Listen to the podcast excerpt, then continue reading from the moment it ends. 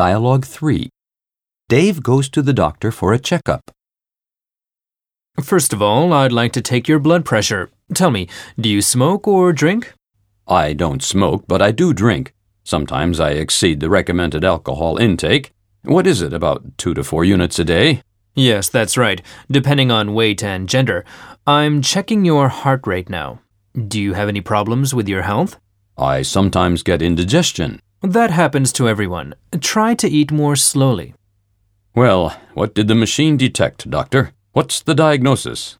You have some hypertension. That means your blood pressure is too high.